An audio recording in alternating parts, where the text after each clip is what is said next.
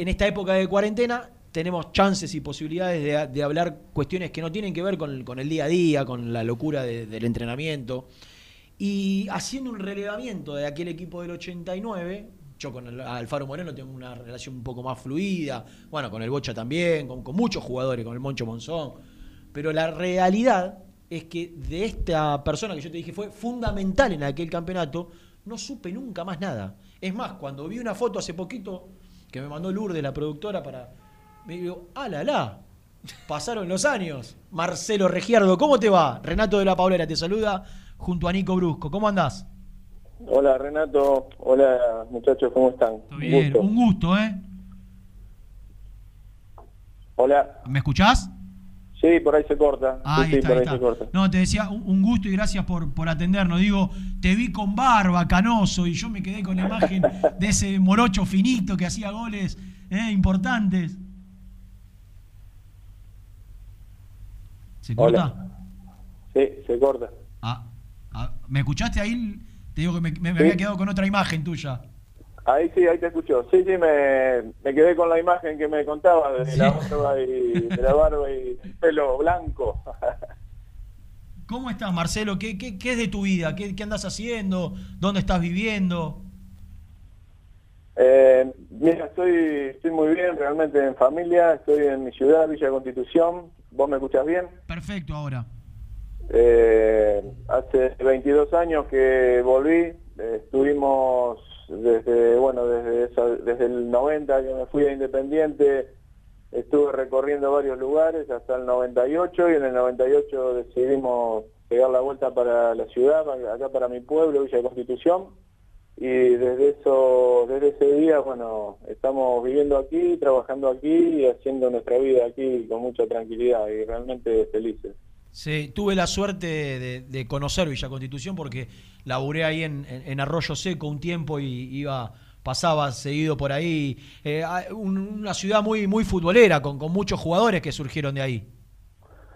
Sí, eh, una ciudad de, de fútbol, este, una ciudad que vive gracias a, la fábrica que está acá, Sindar, y bueno, todos hijos de trabajadores que les gusta el fútbol. Uno de los primeros que nació eh, y que llegó así a, a cierto nivel fui yo en aquellos años 80, 82. Y bueno, después empezó a estructurarse el fútbol acá en cuanto a inferiores y a estructura de liga y empezaron a trabajar para para bueno para para pro- producir chicos que, que lleguen al fútbol argentino. Es una zona este si bien no es campesina pues yo te digo es una de, de fábrica eh, bueno hay buena alimentación y, y- y buen buen buen buen vivir no una buena calidad de vida. Eh, estoy hablando de aquellos años hoy todo se ha ido deteriorando pero bueno salieron muchísimos jugadores Marcelo, decías que te fuiste en el 90 de, de Independiente y, que anduviste recorriendo un, un poco el, no sé si el mundo o el país. Eh, ¿Por dónde estuviste? Contanos un poquito esos ocho años hasta que, hasta que volviste a, Villa Constitución. Bueno, estuve, cuando me fui de Independiente me compré una empresa para ir a jugar a España, la- eh, el pase no se pudo realizar, me llevaron a, a Niza donde hicimos un, Francia, ¿no? Donde hicimos un precontrato con Toulon, eh, pero no me no sé qué, cuál es la historia esta de, de empresarios y todos los movimientos que hay, el último que se, se entera siempre es el jugador, ¿no? Y bueno, me pidieron que vuelva a, que vuelva a San Lorenzo, estuve un año en San Lorenzo y la cosa no fue bien, luego me fui a Bélgica por un año, eh, hubo, bueno, inconvenientes por el pase con Independiente, el pase de Independiente y de ahí me vine a Argentino Junior.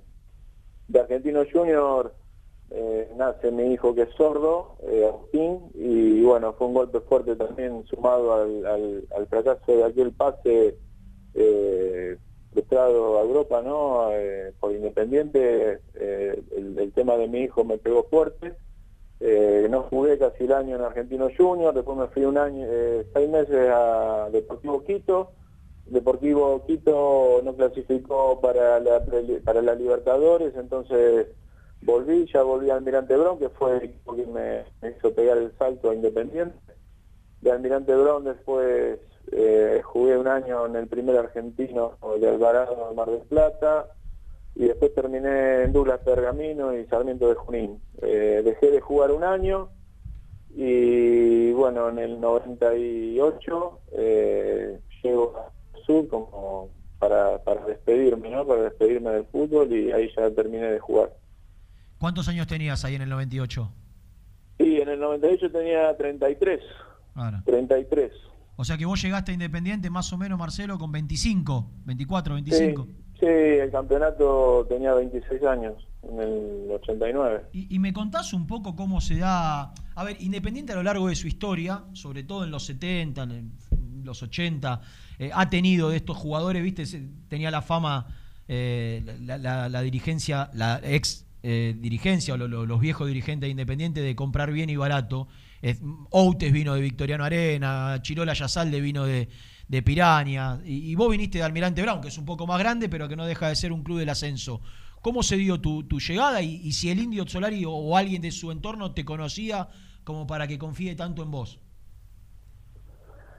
Mira, eh, yo le estoy muy agradecido eh, a, bueno, obviamente Independiente, pero también a Almirante Brown, que me, lleva de, de News All Boys, me lleva al Nacional B, y ese año hago 20 goles en el Nacional un equipo que no había clasificado, y bueno, termina la temporada y me estaba buscando Vélez, eh, habíamos acordado todo con Vélez, incluso estuve en las oficinas y me llamó la atención que me cruzo bajando las escaleras con Solari, ¿viste? Eh, uno después con el tiempo se da cuenta que no existen las coincidencias. Sí. Este, y se frustra el pase con Vélez y a la semana mm, aparece la posibilidad de Independiente. Jorge había tomado Independiente esto es algo que es una suposición mía, ¿no? Jorge había tomado Independiente y me conocía de News All Boys,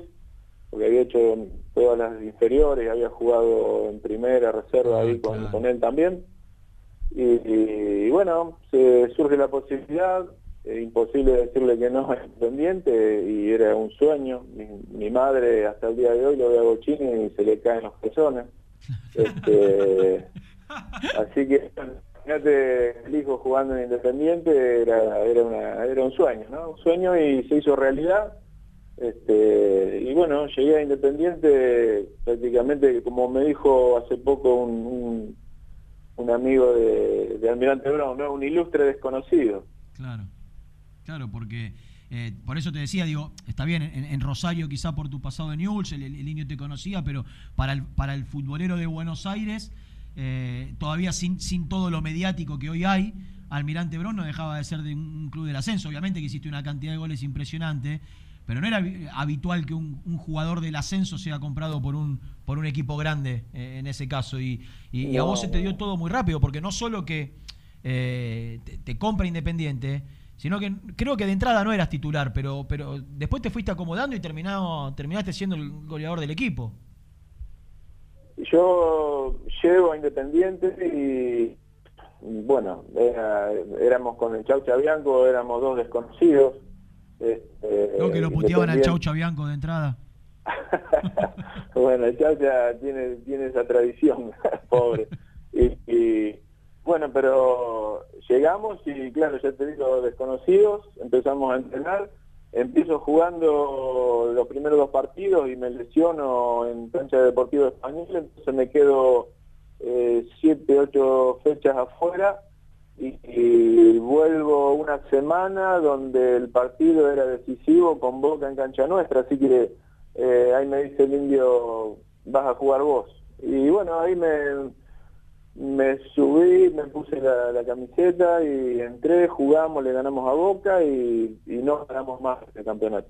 De, ese partido que le ganamos a Boca en cancha nuestra, 2-1 con gol de Bochini y Delgado, no, no paramos más hasta el final.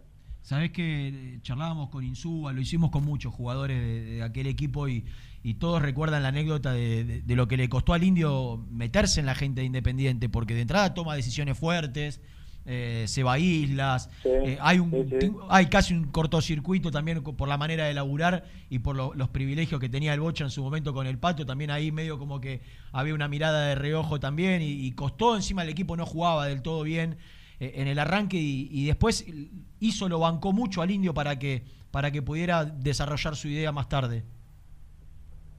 Sí, cuando uno a veces quiere imponer bueno, imponer en el buen sentido, ¿no? Instaurar un, algo nuevo siempre te cuesta.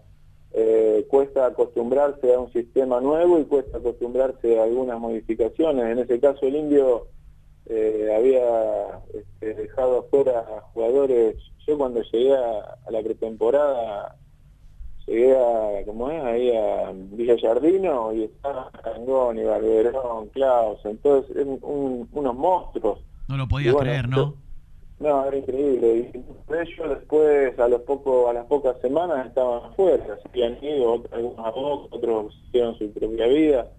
Este, bueno, eh, claro que, seguramente le habrá costado al hincha y le habrá costado este, incluso al periodismo. Pero, mirá, no me olvido nunca, yo como estaba lesionado, como estaba, como estaba lesionado hay cosas viste que no, no se borran. Iba a la cancha y nos puteaban a todos, nos puteaban a línea, nos puteaban a, todos los jugadores, a todos, porque no damos, no, no, damos dos pases bien hasta que empieza a funcionar el, la estructura, el sistema y, y el creo que fue un partido con estudiantes que era, perdimos, creo que perdimos con estudiantes de local, y, pero con la policía en el río no nos podíamos ir del vestuario. Y ya te digo, por eso te decía que... Fue el día que, hizo, lo sacó al, indio por, por, el otro vestuario, creo. Lo hizo cruzar la cancha. Sí. ¿No? Sí, sí, sí, sí, Porque ya te digo, no, la gente estaba incendiada, no podíamos salir de... No, podíamos llegar del vestuario, no sé cómo ahora porque no fuimos a la cancha, pero de lo que era el vestuario en aquello en aquella época, del vestuario que daba el playón de la vía. Eh, bueno, eh, había cinco metros al colectivo y no podíamos subir al colectivo. Eh, ah, bueno, ahí tienes una idea de, bueno, vos, vos sabés bien, lo independiente y el juego y lo que le gusta a la gente. Imagínate, cambiaron todo y vinieron algunos jugadores sin nombre y la historia de Independiente y era una cosa tremenda. Claro. pero a mí me me, vuelven estos recuerdos y, me, me, enorgullece, ¿no? Porque eh, y hoy mismo, yo hoy con la vida que va pasando, uno se da cuenta cómo, cómo los tiempos se ajustan y las necesidades se aprietan, pero pero no hay forma. Si vos querés tener algo sólido, algo consistente, necesitas un tiempo, necesitas un proceso, necesitas eh, funcionamiento, conocimiento, encuentro. y bueno, eh, eh, todas esas 10 fechas llegó para conseguir algo que cuando, cuando empezó el partido con Boca empezó a funcionar y era un momento decisivo, ¿viste? Cuando vos tenés que pegar ese manotazo, si es ahora o nunca, lo, lo, ganamos y bueno, a partir de ahí el equipo era eh, aceitado, un equipo tranquilo, un equipo, bueno, aparte con los jugadores que tenía y que se fueron afianzando, bueno, no, no paramos hasta el campeonato. Eh, el otro día charlábamos con, el gallego Insúa y, nos decía que, porque le preguntaba, pues no, me acordaba yo, en ese momento tenía 13 años, si, si él jugaba más por izquierda y el Bocha más suelto, al revés, y me decía, mira, eh, y Bianco se encargaban de la recuperación. El Bocha y yo de, la creación y, arriba hacían un desgaste tremendo. Eh, Alfaro, Moreno, Alfaro Moreno y Regiardo porque el único que tenía libertad para no marcar era el Bocha. Los otros nueve teníamos que, sacrificarnos para que el Bocha pueda quedarse descansada, descansado. Eh, era así un poco, digo, vos y el Beto tenían que, sacrificarse para que el Bocha esté, eh, ya teniendo en cuenta que estaba en el final de su carrera, esté lo más lúcido posible y lo más fresco posible. Sí, tal cual. Eh, nosotros, como, como se habla hoy, ¿no? Nosotros nos parábamos 4, 2, 2, 2. Claro. Eh, el Chaucha y, y hacían un, parabrisa, un, limpio parabrisa que iban hacia derecha y hacia izquierda, se repartían la mitad de la cancha. El Bocha este, sí tenía su libertad, pero siempre punzaba y, Rubén que le, jugaba alrededor, pero ellos dos manejaban ahí eh, el, enganche eh, y el Beto por izquierda y yo por el medio y por derecha trabajamos para, para molestar y, y, darle ese alivio también al Bocha, ¿no? Este, y bueno, eso en defensa para poder ayudar, pero después cuando recuperamos la pelota, subía, qué sé yo, subía Luli, subía Clausen, este, pasaba con pelota también eh, el negro Ludueña que tenía buen toque, buen juego, este, el Beto arrastraba todo por afuera, bueno, yo llegaba por adentro y bueno, era un funcionamiento que era muy difícil de controlar porque si bien teníamos esos dos, dos, dos, este, llegábamos, por, llegaban por todos lados los jugadores. Claro, eh, tenían aparte a, un lateral como el negro Clausen que imagino que, que, subía todo el tiempo, estaba, estaba el Lulis que no, subía tanto pero que eh, también era, eh, era sólido, era un equipo muy apoyado. Ah, claro, muy, muy, muy equilibrado. Y, y, del Bocha, Marcelo, estamos hablando con Marcelo Regiardo, campeón con Independiente en el año 89, el equipo del Indio Solari. del Bocha, de ese último campeonato del Bocha y de ese torneo en particular, o lo, o lo que significó para vos, vos decías, llegué a la pretemporada y estaban esos monstruos. Porque el Bocha tiene una, una personalidad muy particular, es muy introvertido, muy callado. Eh, pero hoy tiene una gran relación con Insúa, con Alfaro Moreno, por lo que sé sigue en contacto. Pero ¿qué fue para vos jugar con, con él en ese momento de tu, de tu vida? Bueno, eh, en primer lugar, eh, ya te digo, llegar a llegar al vestuario y encontrarme con, con el Bocha, además de otros jugadores, ¿no? Pero llegar con el Bocha, este, te para el corazón. Pero aparte, todos saben lo que era Bochini afuera, dentro de la cancha, ¿no? yo puedo hablar un montón y contar un montón de cosas, pero eh, los, documentos lo, atestiguan. Eh, a mí me quedó Bochini, prefiero hablar de Bochini afuera de la cancha. Yo cuando llego a Independiente, él hace una declaración para, bueno, para, pedir que vengan jugadores de peso, ¿no? Este, que no se estaban contratando jugadores de peso y bueno, yo ni me había enterado de la noticia, ni me había enterado de, la declaración. Y el martes llego al vestuario y me llama Bochini. Ay, se me paró el corazón. Unos nervios. Sí, digo, ¿qué pasó? ¿Qué hice? ¿Qué va a pasar? Bueno, me limpian, digo. Y, y entonces me lleva una, al vestuario visitante eh, y, bueno, estábamos los solos y me dice, mira, yo hice unas declaraciones nada contra vos, seguí trabajando que, está bárbaro lo que estás haciendo, te vas a ganar un lugar, pero bueno, eh, Independiente es un equipo de historia, es un equipo de nombres y, y vamos a tratar de que llegue alguien más. Después llegó el Beto, eh, Alfaro Moreno, mm. pero eh, bueno, eh, eso para mí fue tremendo porque que un tipo como Bochini te llame y, te, dé explicaciones. y te dé una explicación eh, habla de la persona habla de la humildad habla de, bueno los grandes son así son humildes no para mí eso fue Bochini y, bueno dentro de la cancha una computadora una computadora va iba 20 segundos adelantado a todas las jugadas, tenía que estar atento porque si no te dejaba fuera de te dejaba fuera de, las jugadas eh, si vos no estabas atento. Te deja expuesto ante la gente también porque es como que te pone un pase que si no estás vos despierto para ir a buscarlo, eh, la, gente ya, ya lo conocí y se daba cuenta. Tal cual, tal cual. Y bueno, aparte llegaba pelota con la puntita del, del, pie que vos decís, no, este no va a llegar. Y metía la pelotita, salía, saltaba entre dos piernas, pero una cosa eh, y, bueno, una maravilla también verlo este, verlo en tu equipo, ¿no? Tenerlo al lado tuyo. Así que Independiente creo que ha sido este, bendecido con, con, este hombre, ¿no? Con este jugador, con el Boche. Eh, Marcelo, y, futbolísticamente vos eh, sentiste que ese fue el, pico de tu carrera por la cantidad de goles. A ver, fuiste el 9 de Independiente, campeón. Imagino que sí. Pero internamente cómo, cómo, cómo te sentías y cómo, cómo estabas eh, eh, en lo futbolístico. Y, te quiero preguntar por qué no pudiste sostenerlo, por qué no te pudiste quedar en Independiente a ratificar eso que habías hecho en el 89. Eh, mira, yo, este, sí, te, tengo que ser sincero. Hoy miro hacia atrás y por un montón de situaciones que uno iba viviendo, eh, fui campeón con Independiente, fui goleador, uno de los goleadores del equipo, y hoy que, bueno, doy charlas y, trabajo con jóvenes, eh, digo lo que te voy a decir ahora. Eh, yo fui más feliz en Doc Sud cuando me estaba retirando del fútbol que cuando fui campeón con Independiente. Yo estaba dando la, yo estaba dando la vuelta olímpica en cancha de ferro o estaba en el vestuario, todos saltando, todo con champán, todos festejando y yo por dentro estaba vacío, por dentro miraba y era una película que estaba mirando, no era mi campeonato. Eh, por situaciones personales que uno vivía, eh, entonces eh, obviamente que el recuerdo, todo lo que uno ha vivido, incluso hoy donde voy y me, conocen por el apellido, se sorprenden y se dan cuenta de quién soy.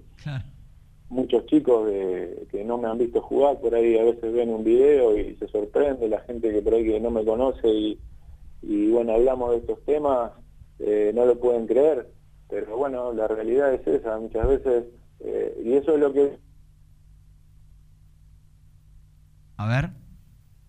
¿Se cortó? Y, muchas veces, o generalmente, se busca y se explota el jugador sin tener en cuenta a la persona. Eh, y, a mí personalmente me hizo mucho daño. Yo me voy a Independiente e iba a ganar en esa época unos 3 millones de dólares. El contrato que había hecho con Tulón en la Costa Azul, estuve ahí y después por motivos que uno no sabe no, no se dio. Eh, eso me hizo mucho daño, me pegó muy fuerte, no lo pude manejar y después cuando nace mi hijo, eh, mi hijo tiene 27 años, es sordo, pero con esa sordera se está por recibir de arquitecto, tiene un par de materias, o sea, un, esfuerzo, una lucha, un sacrificio. Y, pero en su momento me pegó muy fuerte con mi señora y bueno, los momentos cuando el hombre no está bien por dentro es muy difícil que produzca algo en la cancha. Eh, bueno, eso, esa es la historia que me tocó a mí. Eh, Ahora, Marcelo... Quizás otros lo puedan manejar. Eh, indudablemente que lo de, a ver, lo de tu carrera es absolutamente lógico y hay cientos de casos o, muchos casos de transferencias frustradas que después, indudablemente, la carrera de, ese jugador determinado cambia, porque es difícil reponerse a tener la chance de de cambiar tu vida para siempre, de, conseguir la tranquilidad para, para, vos y para tu familia, de tenerlo tan cerca y, no entender por qué se frustra. Es entendible lo de lo, lo, que pudiste vivir con, tu hijo, porque nadie lo espera, que, que, un, chico con esa discapacidad. Eh, pero lo de Independiente era antes, digo, ah, pasó antes, digo, ya indudablemente vos, vos ya no estabas bien anímicamente como para no poder disfrutar algo tan tan lindo para, para un futbolista que es salir campeón y ser goleador del equipo. Sí, sí, sí, por eso ya te digo que uno va viviendo situaciones personales que en los entrenamientos y mismo en los partidos tiene que tiene que bloquearlas y tiene que seguir adelante porque está es tu trabajo y es tu vida y es tu sueño y, y es la lucha común, un objetivo y bueno, uno va para adelante, pero eh, las las situaciones van por dentro y bueno, en algún momento explotan. Eh, y bueno, tuve la, fortuna también, si yo lo siento como un privilegio y lo siento como este como un regalo, ¿no? El, haber participado, haber estado en Independiente, al haber vivido ese club, haber vivido e, e, esos domingos, esos juegos y, y bueno, eh, están ahí, están ahí y permiten estas cosas como la que vos estás permitiendo ahora, pero bueno, en, su momento fui campeón, fui goleador, fui cumplí un sueño, y, pero ese era el jugador, pero había otras situaciones. Ay, ¿se cortó? Hola. Ay, ay, no, se, se cortó al final, te escuché todo, Marcelo. Ahí está, ahí te escucho. Eh, no, no, te quería preguntar, eh, porque es algo que para mí Independiente viene fallando, no hablo de esta gestión, ni de la anterior, ni de la anterior, hace muchísimo tiempo, que es en el reconocimiento de, sus jugadores. Desde que te fuiste de Independiente, ¿alguna vez alguien te llamó para invitarte a la cancha, para eh, ofrecerte, no sé, volver a, reencontrarte, que te den una, una plaqueta. Fuiste el goleador de un equipo campeón. ¿Alguna vez, Independiente o sus dirigentes, su gente eh, de, relaciones públicas, no estoy hablando de esta gestión, repito, desde que te fuiste, ¿alguna vez te llamaron, te, te, reconocieron?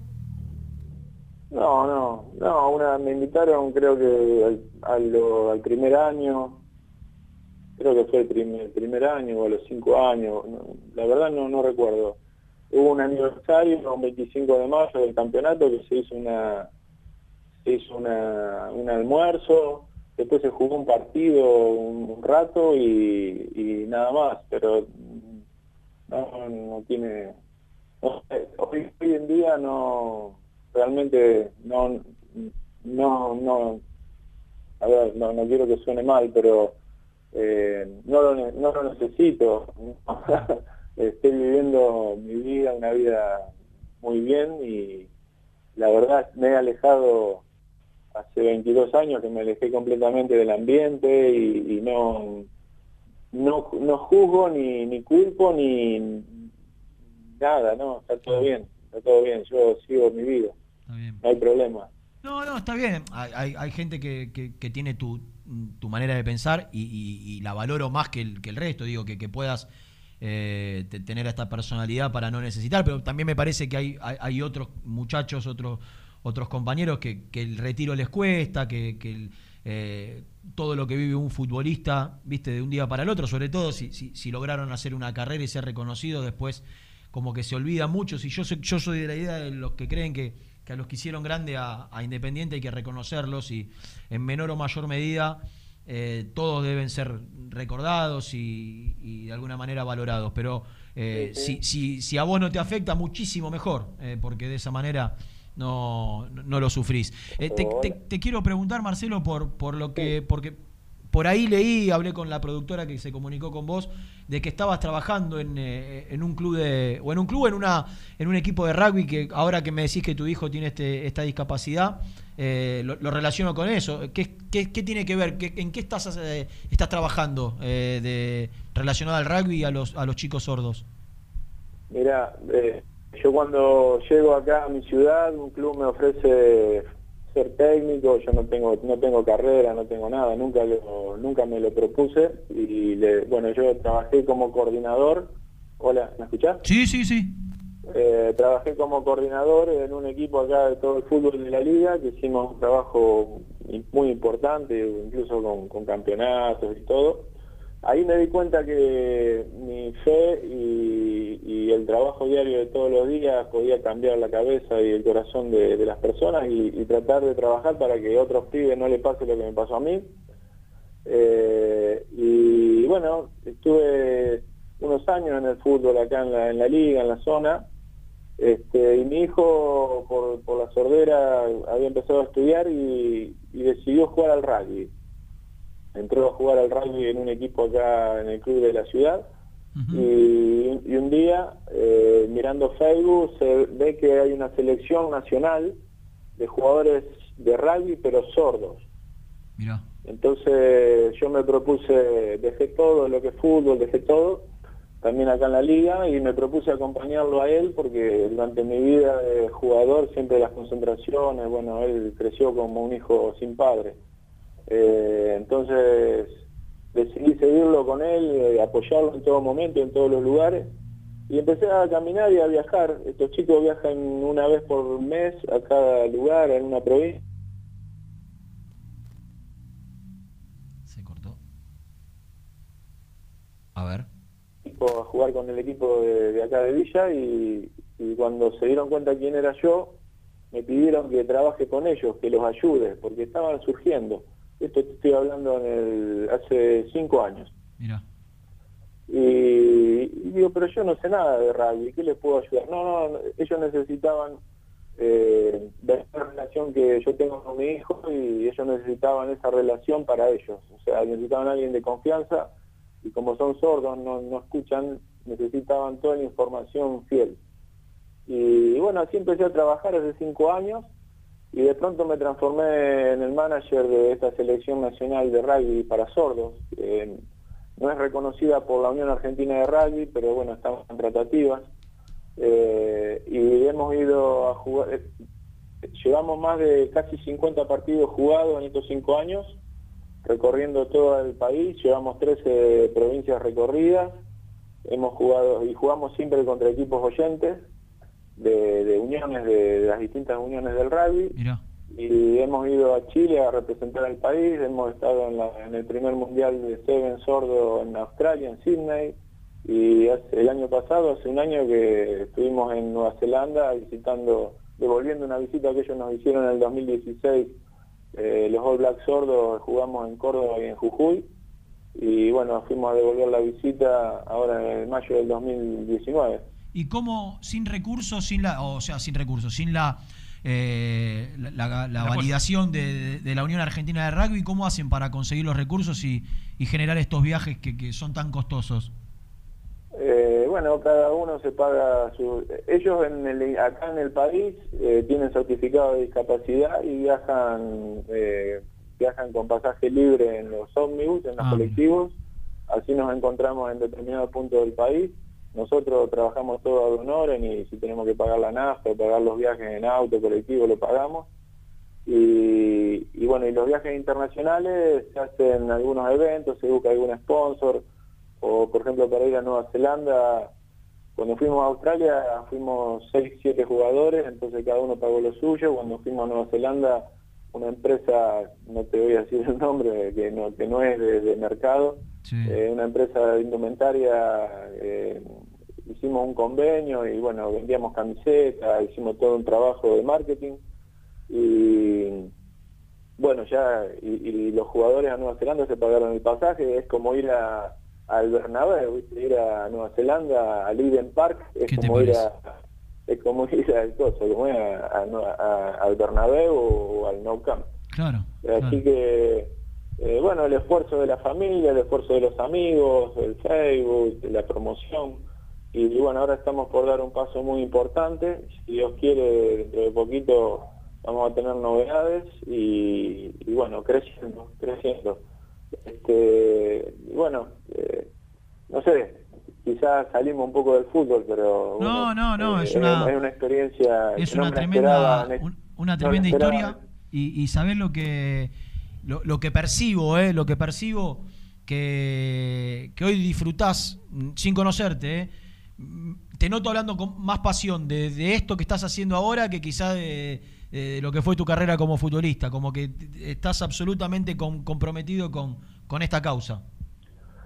Eh, sí, yo sé que en esta causa me queda poco tiempo, al menos en el lugar que ocupo, porque el equipo tiene que crecer y yo sé que tengo que dar un paso al costado, eh, pero bueno, seguiremos acompañando y asesorando. Fruto realmente, no porque no, no tenga, no valore lo que viví, pero en todo este tiempo he aprendido a vivir el presente. El futuro no, no lo puedo manejar y el pasado no lo puedo cambiar. Este, lo que tengo hoy es el presente. También fundé un club, eh, tengo un club con unos amigos. ¿De, rugby o de fútbol? ¿O de todo? No, no, un club donde tenemos fútbol, volei, patín y todas las disciplinas que estamos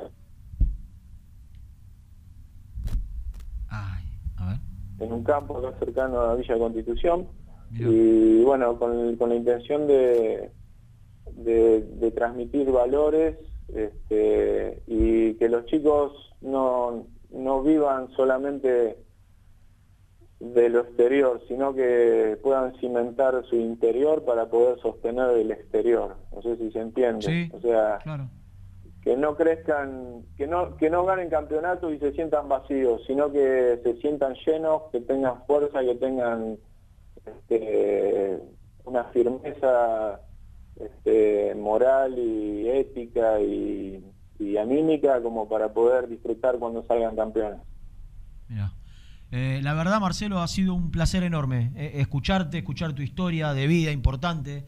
Eh, no había tenido la, posibilidad de, entrevistarte nunca, sabía que ya te había querido localizar en algún otro momento hace un par de años y me resultó imposible. Le pregunté el teléfono a Alfaro Moreno, me dijo, no sé, me dice, preguntale a Capitano, Capitano, nos comunicamos de la producción y, logró eh, darnos con tu número y la verdad que fue un placer enorme escucharte, saber de, tu historia, de, lo que estás haciendo, de cómo te sobrepusiste a un montón de adversidades y, seguramente que para esos chicos que estás en el día a día sos un, verdadero ejemplo. ¿eh? Un, placer enorme haber charlado con vos. Bueno, Renato, te, agradezco, te agradezco el llamado, te agradezco la oportunidad.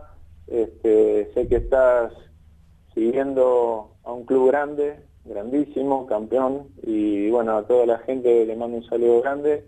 No me olvido de, nunca me olvido, incluso está muy grabado cada, cada jugada, cada gol, mis compañeros, la cancha, eh, las tribunas, la gente, lo que es independiente, eso no se puede borrar. Eh, bueno, bueno la, la vida a veces nos va llevando por otros lugares y lo importante de todo esto eh, vos lo que haces y el que va a la cancha y el que juega, el que hace negocio, lo importante de todo esto es ser feliz.